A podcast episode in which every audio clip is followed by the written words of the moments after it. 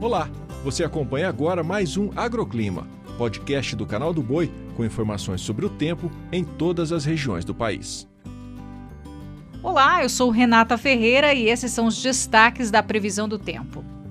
A semana começou com tempo marcado por chuva forte em todo o estado gaúcho. Mas hoje, essas chuvas também avançam sobre os demais estados sulistas. Para esta terça-feira, a previsão é de volumes elevados, que podem passar dos 100 milímetros no Rio Grande do Sul, Santa Catarina e pontos do sul do estado paranaense.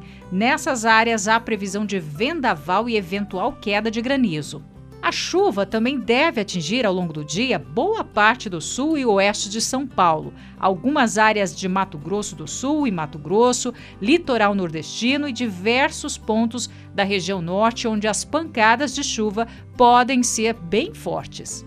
No Nordeste brasileiro, o tempo instável predomina entre o litoral do Maranhão, Piauí, Ceará e também em toda a faixa leste nordestina, onde há previsão de chuva rápida e passageira.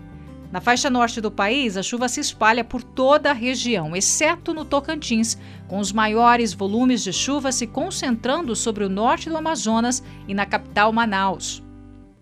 Já nas demais áreas de São Paulo e em todos os outros estados do Sudeste, também em Goiás, Distrito Federal e no interior nordestino, o ar continua quente e bastante seco.